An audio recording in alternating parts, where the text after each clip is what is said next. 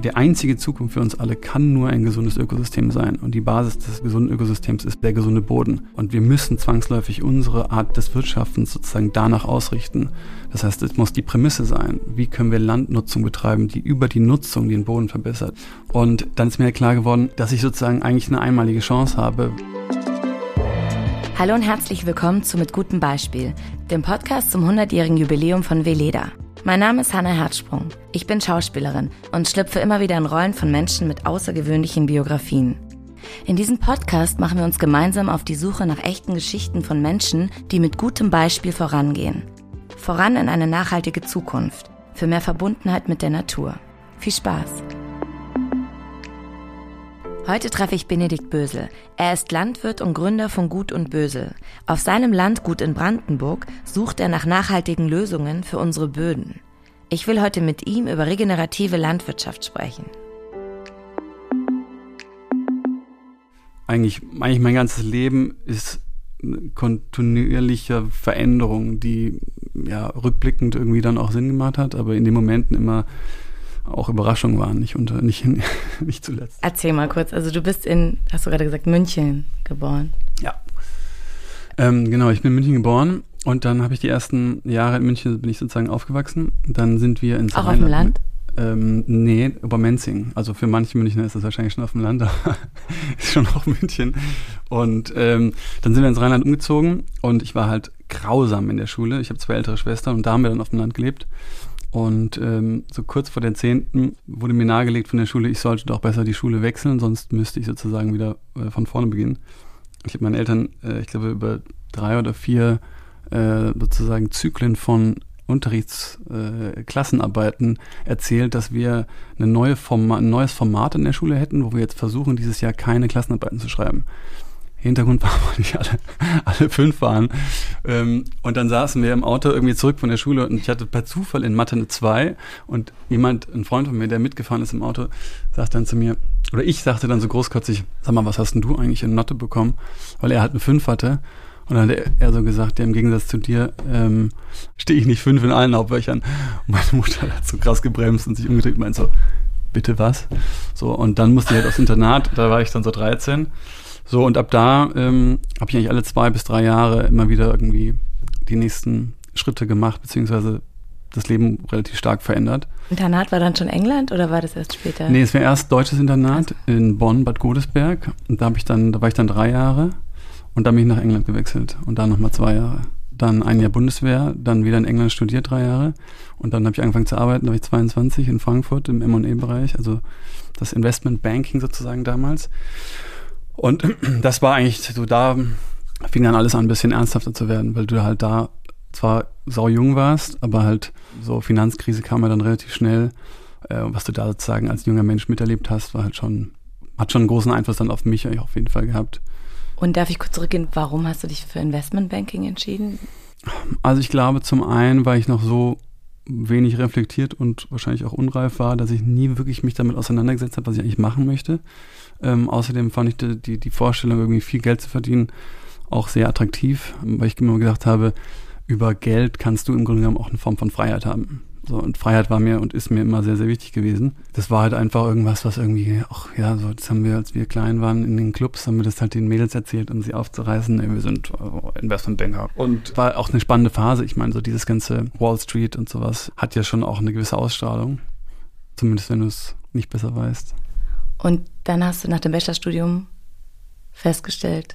Genau, ich hatte erst in England nochmal studiert und dann habe ich eben Investmentbanking angefangen und da kam dann die Wirtschaftskrise und das war eigentlich dann krass, weil unsere Bank wurde dann, ging dann pleite und du hast halt gesehen, wie dieses, dieses Wirtschaftssystem oder auch dieses Finanzsystem mit allen, mit den Banken und allem drum und dran, was du ja erstmal attraktiv und interessant fandst und irgendwie kennenlernen wolltest, wie das sozusagen wie so ein Kartenhaus einfach in sich zusammengefallen ist. Und du hast dann auch sozusagen in der Bank sozusagen hinter die Kulissen schauen können. Also warum das dazu geführt hat und was das bedeutet hat und das runtergebrochen auf Entscheidungen von einzelnen Menschen und wie auch Entscheidungen getroffen werden in Bezug auf sicherlich sich selbst, aber auch in Bezug auf Tausende von Menschen, die das auch betrifft. Und das sozusagen zu sehen, ist halt irgendwie schon auch ganz interessant, gerade in so einem jungen, noch, noch klar zu prägenden Alter.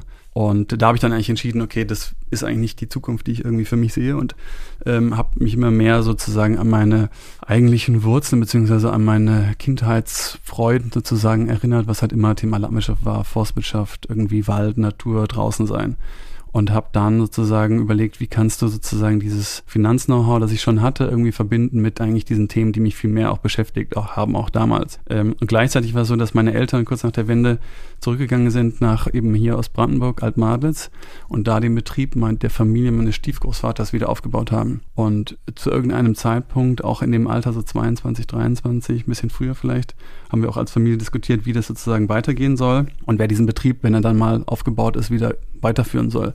Und dann haben wir es eben in der Familie diskutiert und dann irgendwann war klar, dass es mal meine Verantwortung werden soll. Das heißt, das kam auch zu der gleichen Zeit, wie ich so gemerkt habe, oh Gott, Finanzkrise und dieses ganze Banking-Zeug ist irgendwie auch nicht so cool. Und das hat mich natürlich so ein bisschen natürlich auch eher wieder in diese Richtung geführt. Und dann habe ich zum Beispiel in Berlin ähm, den, den äh, Masterstudiengang Agrarökonomik gefunden. Und das war halt ganz spannend, weil es sozusagen Dinge vergleich, also Dinge zusammengebracht hat, die zum einen irgendwie ne, mein Finanz-Know-how und so ein bisschen so weltliche Themen, irgendwie äh, die Politik und irgendwie soziokulturelle Themen, ähm, aber eben in Bezug auf Landwirtschaft und Ressourcen und Ressourcenmanagement und sowas. Und habe danach dann erstmal äh, in einem äh, Immobilienunternehmen gearbeitet und habe danach immer weiter schon so überlegt, was kommt sozusagen als nächstes. Und da habe ich dann immer schon nach Amerika geschielt und gesehen, wie es die ersten Startups gab, die im Agrarbereich gegründet wurden. Dachte dann auch, okay, in dem landwirtschaftlichen Bereich Startups macht wahnsinnig viel Sinn. Das sollten wir doch irgendwie mal äh, sozusagen ernster nehmen. Und dann habe ich im Grunde genommen äh, ein Thesenpapier geschrieben und bin zu allen großen Agrarunternehmen gegangen und allen Ministerien und Verbänden und sonst irgendwo und habe allen Leuten erzählt, wir müssen jetzt einen Fonds machen, also einen Risikokapital-Wagnisfonds, um in Startups im Agrarbereich zu investieren. Und das war damals, glaube ich, weiß ich nicht, 2014 oder 2015 oder so. Und da hat, haben alle mich mal angeschaut, so, dachten wir, was will der von uns? Ja, das ist total, konnte keiner verstehen, was es überhaupt sein soll. Ja. Dann habe ich sozusagen innerhalb dieser Gespräche meinen damaligen Chef kennengelernt, der gerade unter Roland Koch bei Billfinger Berger einen äh, Venture Capital Fonds aufgemacht hat, um in unternehmensnahe Startups zu investieren vom Billfinger Berger Konzern, der aufgrund von, sagen wir mal so, Umwelttechnologie, Müllverwertung, Wasseraufbereitung, erneuerbare Energien schon relativ nah thematisch an den Themen eigentlich dran war, die mich sowieso interessiert haben. Und dann habe ich dort begonnen und dann äh, kam auch wieder die erste Gewinnwarnung an meinem ersten Tag und dann kamen, glaube ich, noch fünf oder sechs weitere Gewinnwarnungen. Und dann ist der Aktienkurs auch von Billfinger, glaube ich, von um die 80 auf um die 40 gefallen. Und da war mir auch klar, okay, so Investitionen in, in Startups, die irgendwie, wenn überhaupt, in sieben, acht Jahren sozusagen Return zurückbringen würden, sind wahrscheinlich hier erstmal nicht der Fokus.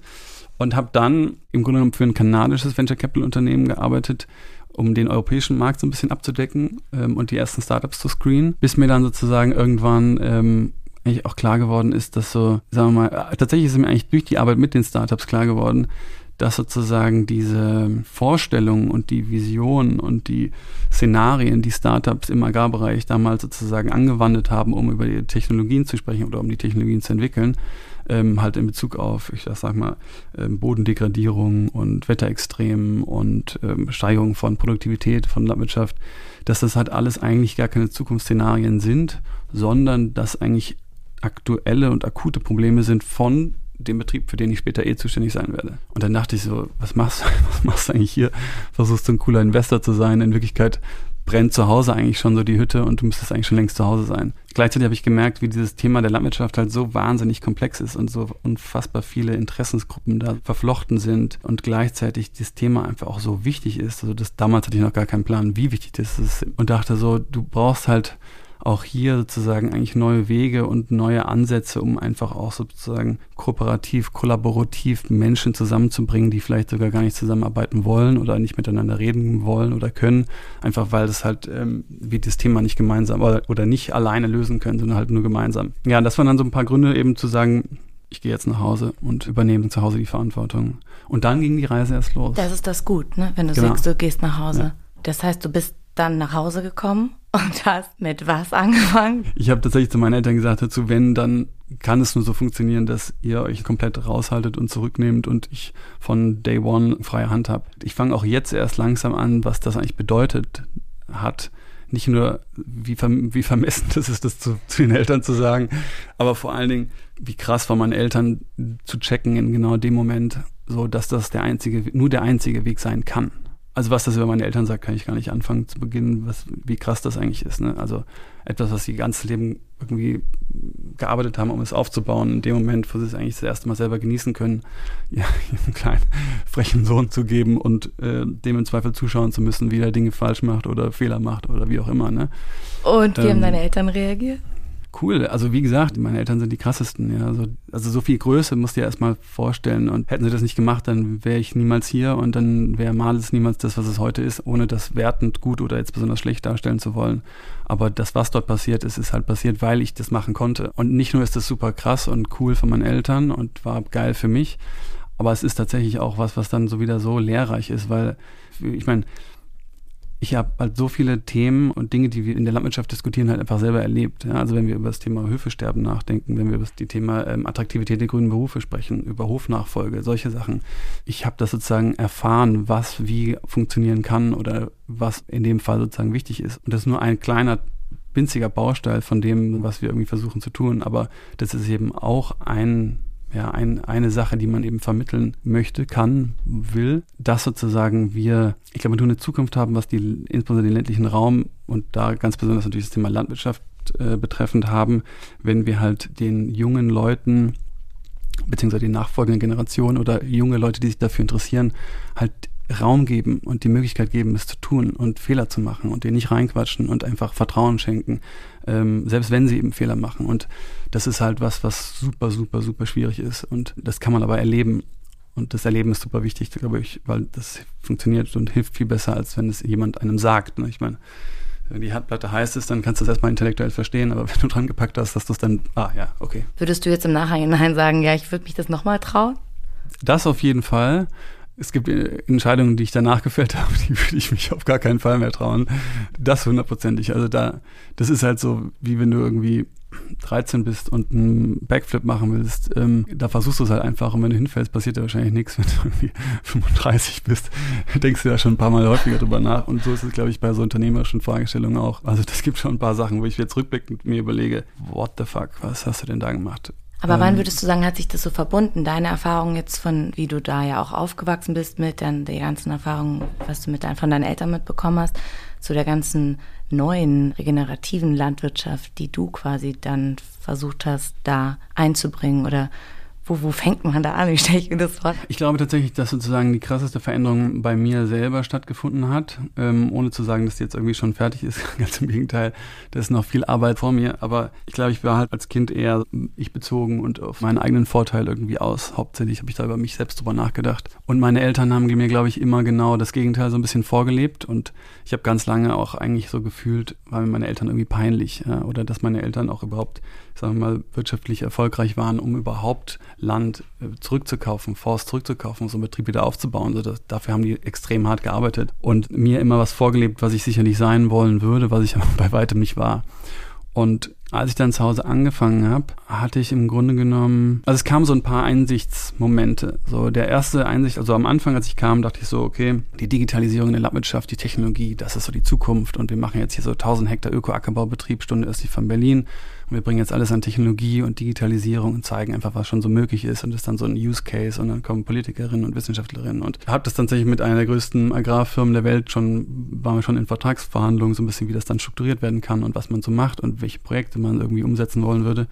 Und ähm, dann stand ich halt so draußen und es hat immer wieder, wir haben bei uns ist eine Stunde östlich von hier, es hat krasser Sandboden, krasse Dürre, wahnsinnig schwierige Anbauverhältnisse, um jetzt dort überhaupt Acker oder Getreide oder äh, Wald selbst äh, wachsen zu lassen.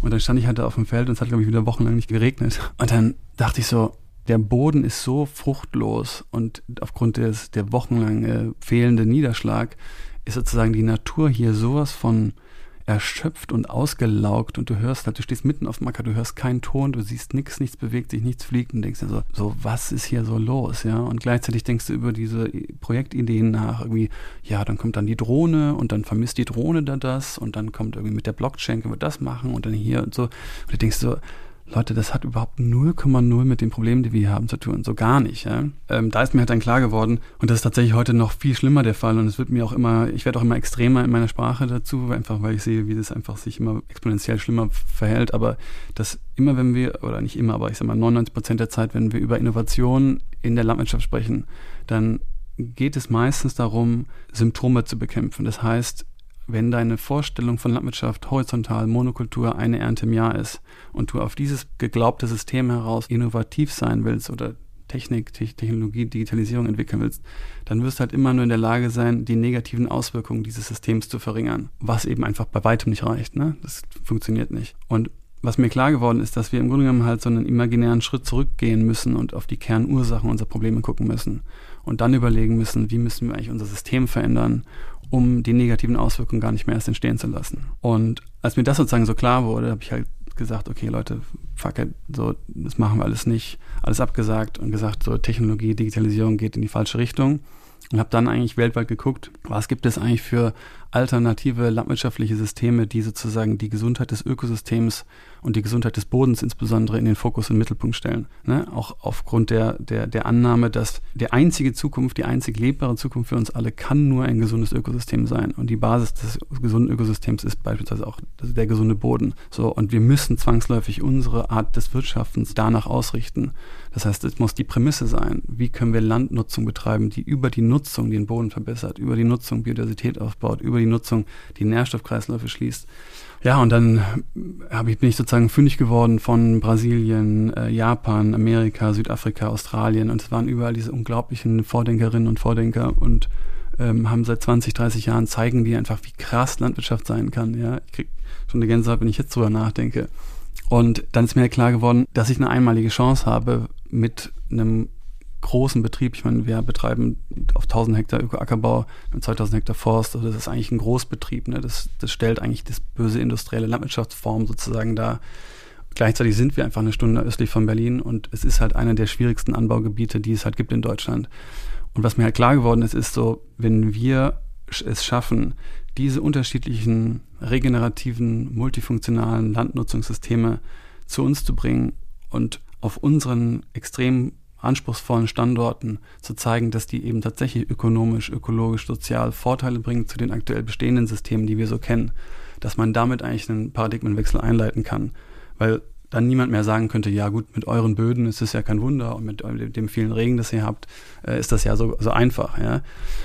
Das wird sozusagen eine große Einsicht, was das Landwirtschaftliche angeht, so auch die Vision von Landwirtschaft oder was eigentlich ich zu tun habe, so ungefähr. Aber die größte Veränderung kam eigentlich mit diesem Start in diese neue, in diesen neuen Weg und den ganzen Dingen, die du dann auf einmal angefangen hast umzusetzen, weil mir in den Momenten halt so klar wurde, krass, mich treibt gar nicht mehr an, was sozusagen mich betrifft. Klar bin ich für den Betrieb verantwortlich und für die 20, 25 Mitarbeiter, Mitarbeiterinnen bin ich verantwortlich und äh, im Grunde genommen auch für das, was meine Eltern da irgendwie aufgebaut haben. Ähm, aber an dem Standort oder den Standort kann ich nutzen, um eigentlich viel riesiger einwirken zu können und im Grunde genommen Dinge machen zu können, die vielen, vielen, vielen Menschen überall auf der Welt potenziell helfen können, indem ich es eben versuche zu machen, beziehungsweise wir versuchen es zu machen und das, was wir eben tun, versuchen eben möglichst so umzusetzen, dass wir es A erstmal erfolgreich zeigen und beweisen können, aber B auch das, was wir machen, eben in entsprechende Daten, in Software, in Technologie, in Handlungsprozesse etc. übertragen können die wir natürlich alle Open Source zur Verfügung stellen. Und als dir sozusagen klar wird, dass dein ganzes Tun und Schaffen überhaupt gar nicht mehr eigentlich um dich sich dreht, sondern eigentlich nur noch darum geht, geil, wir können hier so krass was verändern, so wir können wirklich was verändern, ist halt tatsächlich, hat sich wie so eine, so eine Welt auf einmal aufgetan, voller Leute und Menschen, die halt auch so ticken und auf einmal fallen dir von allen Ecken nur geile Menschen und Initiativen und Themen sozusagen vor die Beine, die auch so denken, die auch was verändern wollen, die auch irgendwie Gas geben und du hast tausend Ideen und es gibt im Englischen das Wort Serendipity, also ne, dass sich einfach Dinge so, du denkst irgendwie, hm, ich brauche jetzt irgendwie, keine Ahnung, eine Programmiererin und du fährst irgendwie durch den Wald und da steht eine Frau mit ihrem Fahrrad und hat einen Platten und du fragst so, hey, kann ich dir helfen? Die so, ja klar, ich bin übrigens Programmiererin und du bist so, no fucking way. also, und, und das ist eigentlich so das, was dann halt alles verändert hat, ne, weil auf einmal hat sich ein Leben, das sich eher so, ja, man könnte dies machen, das machen, ist alles irgendwie cool halt so 100% verändert zu, ja krass, jetzt gibt es so einen klaren Weg, so eine klare Vision und so viele Menschen und Initiativen, die das irgendwie auch geil finden und mitmachen wollen. Und damit hat sich dann auch, ja, alles eigentlich wie, ich sag mal, wie von allein jetzt auf diesen Weg entwickelt. Auch da tatsächlich ohne, dass der Weg jetzt irgendwie schon besonders weit ist. Wir haben tatsächlich erst gerade angefangen, aber ich glaube, die Richtung ist schon ganz gut. Aber sag mal so ein Beispiel, also wie es anfing, dass du vor diesem Boden standst und du hast ihn nicht mehr gehört, du hast nichts mehr gespürt. Was habt ihr gemacht? Was könnt ihr machen, dass dieser Boden wieder. Also es gibt sozusagen eine ganze Reihe von Sachen, die du handwerklich machen kannst in Form von wie integrierst du verschiedene Pflanzen miteinander? Wie biodivers ist das? Ähm, wie lange versuchst du den Boden auch über Pflanzen bedeckt zu haben? Sozusagen immer den Boden zu schützen. Äh, wie machst du die Bodenbearbeitung, dass auch da dem, der Boden nicht zu viel Bewegung ausgesetzt ist? Ähm, wie kannst du irgendwie ein System schaffen, das auf die Bedürfnisse des Bodens eingeht? Und das ist halt einfach große Biodiversität im Jetzt, also äh, im Ist-Zustand, aber auch in der Reihenfolge von verschiedenen Anbauphasen beispielsweise. Das Integrieren von Tieren insbesondere ist ganz große Rolle. Ähm, auch dann Themen wie Erosion. Also es kommt immer auch ein bisschen auf das, ich sag mal, auf den Standort an, auf den, auf den Schlag, also auf das Feld, auf die Topografie, auf ganz viele Variablen, die sozusagen so, so, einen, so einen Feld sozusagen ausmachen. Und immer in Anbetracht dieser Variablen musst du halt dann das richtige System finden. Ne? Aber wenn du jetzt sagen würdest, du, wir denken irgendwie so klassisch, ich will jetzt hier irgendwie viel Getreide in einem Jahr ernten und ich richte alles danach aus, jetzt möglichst viel Tonnen Getreide sozusagen zu ernten und dann schütte ich da halt an Dünger drauf, was ich kann, dann geht das eher zu Lasten des Bodens. Also von daher ist es halt der Fokus, ist eine Frage des Fokuses am Ende des Tages. Ne?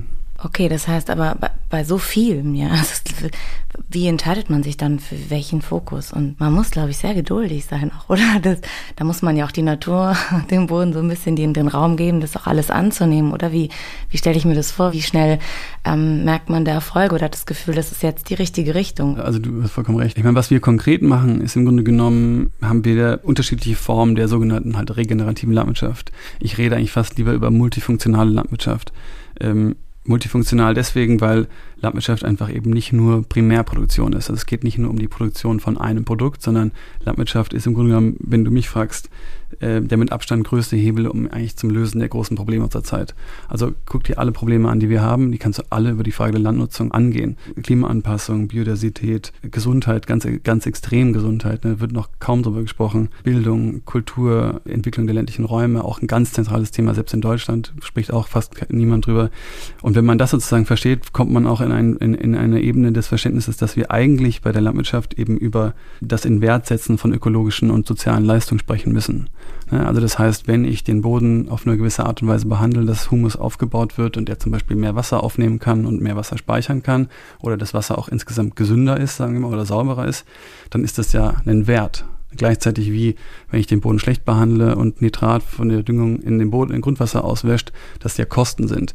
Das heißt, die müssen wir eigentlich auch in Wert setzen. Jetzt bin ich zwar ein bisschen abgeschweift von der Frage, aber was, was wir sozusagen konkret machen, ist halt das Thema multifunktionale Landwirtschaft, dass wir halt sagen, wir wollen eigentlich mehrere Ernten im gleichen Jahr auf die gleiche Fläche bringen. Ne? Also stell dir vor, klassische in Anführungsstrichen industrielle Landwirtschaft, wobei ich die Tonalität eigentlich nicht so mag, weil es immer so ein kleines Geschmäckle mit sich bringt. Aber denke einfach an Riesenflächen und alles sieht alles gleich aus. Ne?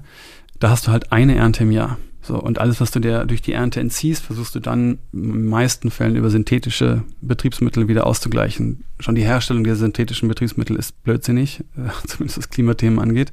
Aber auch das Ausbringen auf dem Boden ist genauso blödsinnig. Und was wir versuchen, ist im Grunde genommen zu sagen, okay, wie ist sozusagen die Beschaffenheit des Bodens, wie ist die Beschaffenheit der, des Ökosystems, in, in, dem wir agieren. Und dann versuchen wir halt zu sagen, wir bringen sozusagen mehrere Ernten auf diese gleiche Fläche. Und das machen wir beispielsweise, indem wir, wenn wir Getreide anbauen, unterm Getreide eine sogenannte Untersaat haben. Das heißt, unter dem Getreide wächst dann verschiedene Grasarten und Kleearten. Dann kommen sozusagen, wird das Getreide geerntet für Produktion für menschliche Nahrung. So, dann wächst diese Untersaat nach der, nach der Ernte des Getreides und schließt gleich wieder den Boden, also schützt den Boden und über das Klee und das Gras, über die Photosynthese wird der Nährstoffkreislauf gleich wieder angeregt. Das heißt, der Boden wird gleich wieder versorgt mit Nährstoffen. Dann kommen beispielsweise die Tiere drauf. Dann kommen die Kühe und grasen über diese Fläche, werden jeden Tag umgestellt. Das kann ich auch nochmal erklären später, aber das ist so ein besonderes Management, wo du wissenschaftlich beweisen kannst, dass eine Kuh eben klimanegativ sein kann. Also wenn eine Kuh so fressen darf, wie sie es tun würde, ohne dass wir Menschen eingreifen würden, kann die mehr Kohlenstoff im Boden speichern, als sie über CO2 und Methan ausstoßen kann. Das heißt, du kannst dort über die Kühe nicht nur die Untersaat Esen, die ja der Bodenschutz ist, aber die Kühe bringen natürlich auch nochmal Nährstoffe zurück auf den Boden, also auch da nochmal den Nährstoffkreislauf schließen.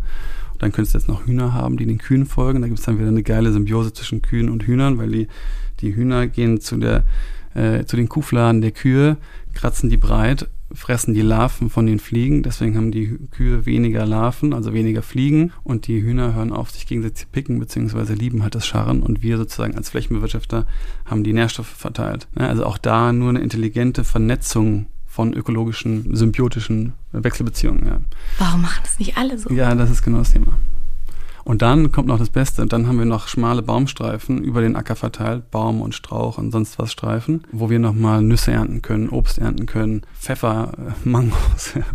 Das Potenzial von Landwirtschaft ist einfach, das ist einfach gar nicht in Worte zu fassen. Und das Krasseste ist halt, wie schwierig das ist, wie komplex das ist, wie schön das ist, wie glücklich machend diese Arbeit ist mit allem Hardship, das da kommt und mit allen Sorgen. Und ich meine, das sind existenzielle Sorgen. Wir hatten letztes Jahr ähm, einen Großbrand, ähm, drittes Dürrejahr in Folge, Corona, afrikanisches Schweinefest, Geflügelpest. So jedes einzelne davon ist eine existenzielle Sorge für uns als Betrieb. Und trotzdem machen wir, was wir machen, mit allen Risiken und Fehlern, die wir natürlich zwangsläufig machen, denn das ist halt der Weg sozusagen, Fehler zu machen. Wie schaffen wir gemeinsam Lösungen für die regenerative Landwirtschaft von morgen, um mit gutem Beispiel voranzugehen? Gesunde Böden liegen wie Leder seit 100 Jahren am Herzen. Denn sie sind wahre Wunderwerke voller Leben. Zwei Drittel aller Arten leben im Boden. Böden filtern unser Regenwasser zu Trinkwasser und sie sind nach den Ozeanen der größte Kohlenstoffspeicher des Planeten. Außerdem werden über 90 Prozent unserer Nahrung auf ihnen erzeugt. Doch bereits drei Viertel der fruchtbaren Böden der Welt sind ausgelaugt und treiben das Artensterben und die Klimakrise voran. Um die Böden lebendig zu halten, brauchen wir dringend gemeinsame Lösungen. Deshalb hat Veleda zusammen mit Project Together die Living Soil Journey ins Leben gerufen und fördert die besten Ideen für Agrar- und Ernährungswende. Ihr seid ein Verein, ein Startup oder eine Organisation? Die Living Soil Journey bietet euch Community-Austausch, Expertise und Inspiration, Pro-Bono-Ressourcen und bedarfsgerechte Finanzierung. Vernetzt euch jetzt und bringt eure nachhaltigen Ideen rund um regenerative Landwirtschaft und Ernährungswende zum Leben. Anmelden könnt ihr euch unter living-soil-journey.de.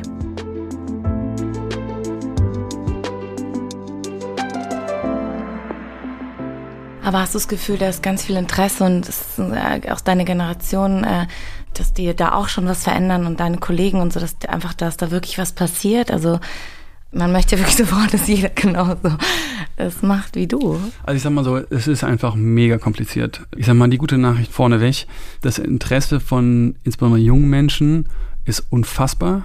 Also es ist unfassbar und das macht mir richtig, richtig viel Mut. Also selbst wenn ich mal irgendwie einen richtigen Scheißtag habe, wenn ich sehe, wie viele coole junge Leute zu uns kommen und wie Bock die haben, wie weit die auch vor allen Dingen sind, ne?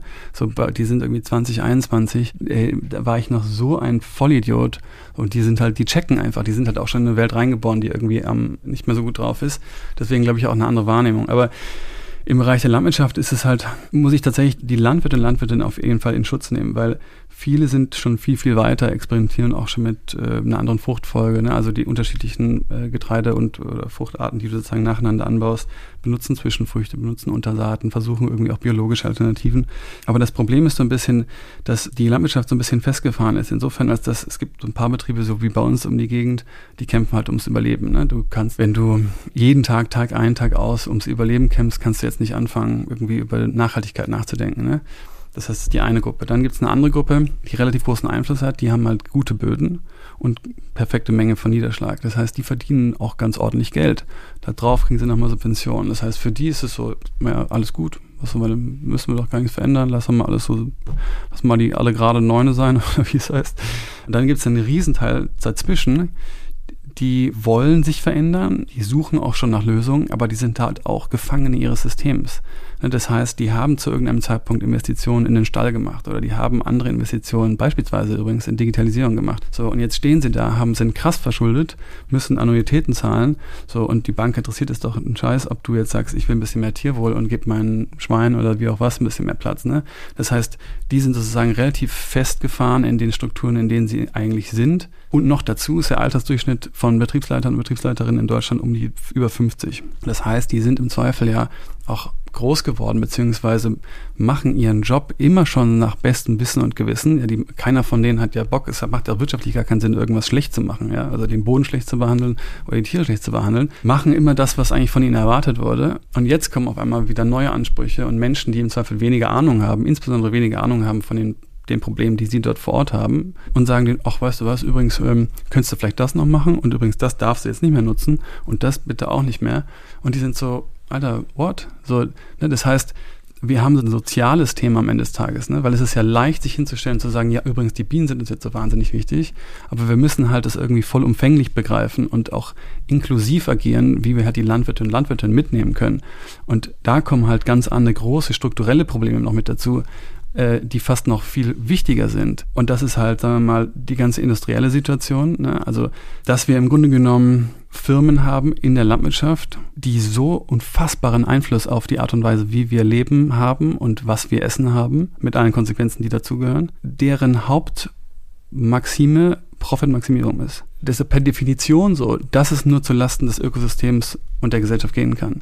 Und diese Firmen haben so unglaublich viel gemacht, dass sie natürlich auch Geschäftsmodelle haben, wo sie ganz bewusst versuchen, Landwirte und Landwirtinnen in ihren kleinen, sagen wir mal, niedrigmargigen äh, Geschäftsfeldern möglichst äh, abhängig zu halten. Ne? Dann kommen noch ein paar andere Sachen dazu, wie eine Wissenschaft, die leider auch bei vielen guten Dingen, die sie macht, aber auch selber in gewissen Zwängen ist, weil es eben darum geht, Betriebsmittel oder, oder Drittmittel einzu, einzuwerben, die im Zweifel auch nicht, weiß nicht, vom Familienbetrieb aus Frankfurt oder kommen. Oder versuchen in wissenschaftlichen Journals irgendwie krasse Quotations zu bekommen, anstatt zu sagen, Leute, wir müssen mal Lösungen finden für die Landwirte und Landwirtinnen hier vor Ort. Und zwar heute, äh, um die sozusagen unabhängiger machen, unabhängiger machen zu können äh, um deren eigentlich Lösungen oder Probleme zu lösen. Ne? Und dann gibt es einfach noch ein paar andere Themen, äh, das Finanzierungsthema, das Subventionsthema, was natürlich völlig fehlgeleitet ist und gleichzeitig auch da wieder diese Emotionalität natürlich reinkommt, weil es sind natürlich Steuergelder, gleichzeitig werden sie schlecht ausgegeben. Also es ist wirklich ein total komplexes System. Ich wünschte, man könnte die Uhr anhalten und kurz einfach das strukturell verändern und es dann wieder weiterlaufen zu lassen, weil es ist einfach völlig schwachsinnig. Also von vorne bis hinten. Wenn ich mir nur ausrechne, welche, welche, welche ökologischen und sozialen Kosten ich aufgrund der Art und Weise, wie heute Landwirtschaft betrieben wird, äh, äh, verursache und wie ich das gleichzeitig subventioniere über Steuergelder, man müsste einfach nur kurz sagen, hey, stopp, diese ganzen Kosten, die werden jetzt bewertet, das können wir ja, wir haben ja Technologie, wir könnten die ja bewerten, dann werden sie dem Produktionsprozess aufgeschlagen, dann haben wir eine wahre Kosten der Produktion, dann können wir die Subventionen, die wir heute da diese Form der Landwirtschaft geben, ähm, sozusagen anders nutzen. naja, auf jeden Fall, ja, man könnte es im Grunde genommen anders strukturieren, aber es hat eine unglaubliche Komplexität. Hast du einen Lösungsvorschlag? Also ich glaube tatsächlich, so sehr ich kein Fan davon bin, immer zu sagen, ja, ähm, liebe Menschen, ihr könnt es immer alles selber machen, haben wir natürlich einen unglaublichen Einfluss über unsere Kaufentscheidung, ganz klar. Wenn wir Firmen dazu bewegen, zu sagen, ey, wisst ihr was, ich kann ja auch ökonomischen Mehrwert haben, wenn ich mich für soziale und ökologische Dinge einsetze, weil es Leute auch cool finden und meine Produkte kaufen. Das ist natürlich auch ein Riesenhebel. Wenn die Gesellschaft und die Firmen anfangen, sich in so eine Richtung zu bewegen, dann kommt die Politik auch, auch mit. Ich glaube, das Wichtigste ist, ist ähm, einfach das Vorleben. So, ähm, äh, weißt du, wir, wir haben, insbesondere in Deutschland sind wir, äh, wir haben alle ganz eine starke Meinung und äh, gefragt oder nicht gefragt, teilen wir die mit, das mache ich genauso. Aber ich sag mal, wenn die ganze Energie, die wir aufwenden, um über Dinge zu sprechen oder Meinungen zu haben und die zu äußern, wenn wir die nutzen würden, um selber in unserem Bereich, in unserem Handlungsspielraum sozusagen aktiv zu werden und wirklich was verändern zu wollen und was zu machen und Risiko aufzuwenden, ähm, dann wären wir, glaube ich, schon nicht mehr in der Situation. Und ich glaube, das ist so ein bisschen, wo wir so hinkommen können. Und das ist auch das Krasse, was ist eine Dinge, die mich am meisten berührt eigentlich an unserer Arbeit, ist gar nicht das ganze Coole und innovativ und wow, wir können die Welt irgendwie verändern. Aber was eigentlich das Krasseste ist, sozusagen, ähm, weil ich es auch selber erlebt habe. Ich kam äh, nach Hause, dann habe ich irgendwie das übernommen. Ökonomisch ist es da einfach grauenhaft. Du kannst fast kein Geld verdienen, weil einfach die Bodenverhältnisse so schwierig sind. Dann kamen diese ganzen Bedrohungen, wie die Dürre, dann kam das, dann kam jenes. Und ich war auch emotional sozusagen am Ende, weil einfach die Last riesig ist und die Verantwortung groß ist. Und wenn es dann wochenlang nicht regnet, musste man morgens aufwachen. Das ist nicht so cool. Und ich habe halt immer über drüber nachgedacht, so, oh, die Politik und die Firmen und die Gesellschaft und aber überall drüber nachgedacht. Aber das waren immer Sachen, die ich nicht beeinflussen konnte bis ich dann sozusagen diesen Weg gefunden habe, gesagt habe, egal, du kannst doch einfach selber hier nach der Lösung suchen. Dann habe ich angefangen, das umzusetzen und auf einmal habe ich nur noch darüber nachgedacht und habe gar nicht mehr darüber nachgedacht, ob jetzt die Politik dies oder jenes, ich habe ist mir gar nicht mehr interessiert. Und auf einmal hat sich das Leben so 180 Grad gewendet, weil ich halt so viel Bock hatte und so viel Spaß hatte und da waren so viele Leute da und alle lachen, alle haben Feuer in den Augen, weil es so geil ist. Und das ist halt eine Sache, die wir auch heute schon vermitteln können, ohne dass wir jetzt schon sagen können, wir haben drei Prozent Humus in den Flächen aufgebaut. Aber wenn Leute zu uns kommen, sagen die so, also was macht ihr? Das, wie geil ist denn, was ist denn hier los? Und das ist halt das müssen wir halt wieder vermitteln. Das müssen wir in die Landwirtschaft bringen. Wir müssen halt jungen Leuten, aber auch Landwirten und Landwirtinnen zeigen, wie geil es ist, wie viel Freude das machen kann. Und mittlerweile sind wir in so eine Phase reingerutscht, wo wir alle nur noch auf die Straße gehen und die konventionellen Landwirte und Landwirtinnen auf die Straße, die Ökos gehen auf die Straße, die Verbraucher und Verbraucherinnen gehen auf die Straße und alle sind nur noch so, oh, fuck. Ja. Aber es müsste es halt gar nicht sein. Und deswegen glaube ich, ist es wichtiger, einfach vorleben und aktiv werden und machen und dann passt das auch schon wieder. Wie sieht denn so ein Tag aus bei dir? Klassischerweise stehe ich irgendwie relativ früh auf und habe dann so die ersten paar Stunden des Tages so für mich, wo ich irgendwie E-Mails schreiben kann und Sachen, die irgendwo, wo man so ein bisschen Ruhe braucht. Und dann treffen wir uns um sieben auf dem Hof. Und dann stehen da halt ein Teil äh, unserer Leute und dann besprechen wir so ein bisschen, was so anliegt und was irgendwie so gemacht werden muss. Und ähm, dann quatsche ich noch ein bisschen hier und noch ein bisschen da und dann irgendwann gehe ich ins Büro ähm, und dann habe ich meistens halt irgendwie relativ eng getakteten Tag mit ähm, entweder Treffen, wo Menschen zu uns kommen oder Telefonate. Aber als ich das erste Mal wieder nach Males kam, hatte ich immer gesagt, so ja geil, weil ich selber ja noch nicht genau wusste, was eigentlich dann wird. So, ne? Ich habe so gespürt, dass es richtig ist, aber ich dachte, ja geil, dann fährst du halt geil mit dem Schlepper. Weil ich liebe das ja auch alles, so da komme ich her, das habe ich als Kind nur gemacht.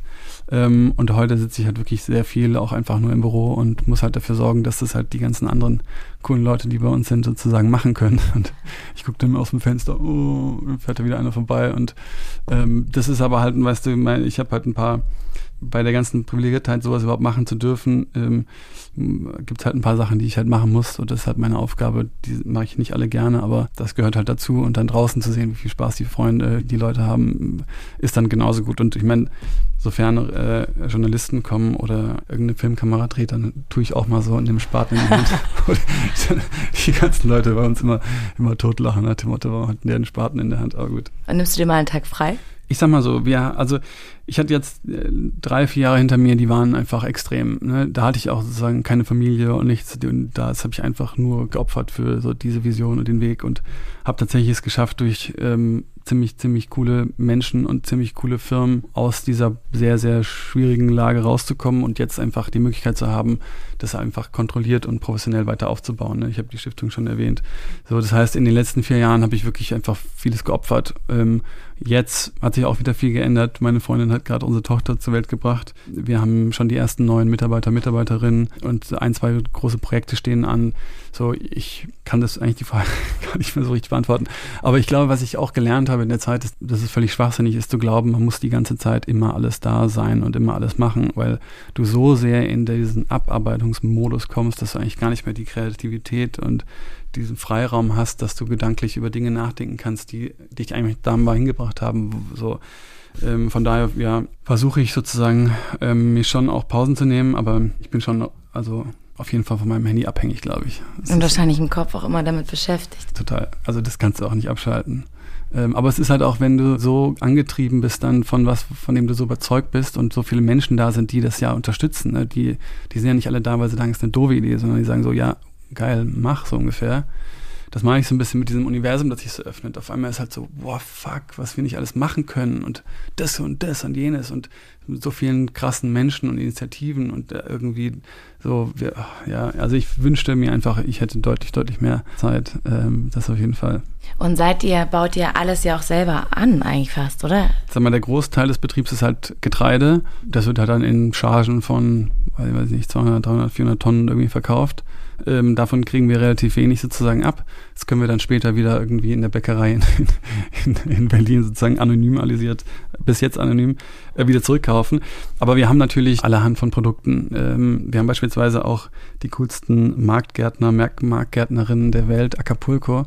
Ähm, das ist ein Pärchen, die ich kennengelernt habe und wir haben denen bei uns eine äh, so, äh, Fläche verpachtet, ähm, weil ich halt immer gesagt habe, auch, ne, auch zurückgehend zu was ich am Anfang gesagt habe, so als Landwirt oder Landwirtin, du bist halt viel mehr im ländlichen Raum als nur so Primärproduktion. So, ich habe immer gesagt, so Kollaboration, Kooperation, das kann ja in alle Richtungen gehen. Ich weiß nicht, Demenzkranke wohnen auf dem Land oder äh, Behandlung von, äh, weiß ich nicht, äh, Therapie zum Beispiel ist super krass, wenn es irgendwie in der Natur stattfindet und da geht's da Kunstkultur einfach super geil.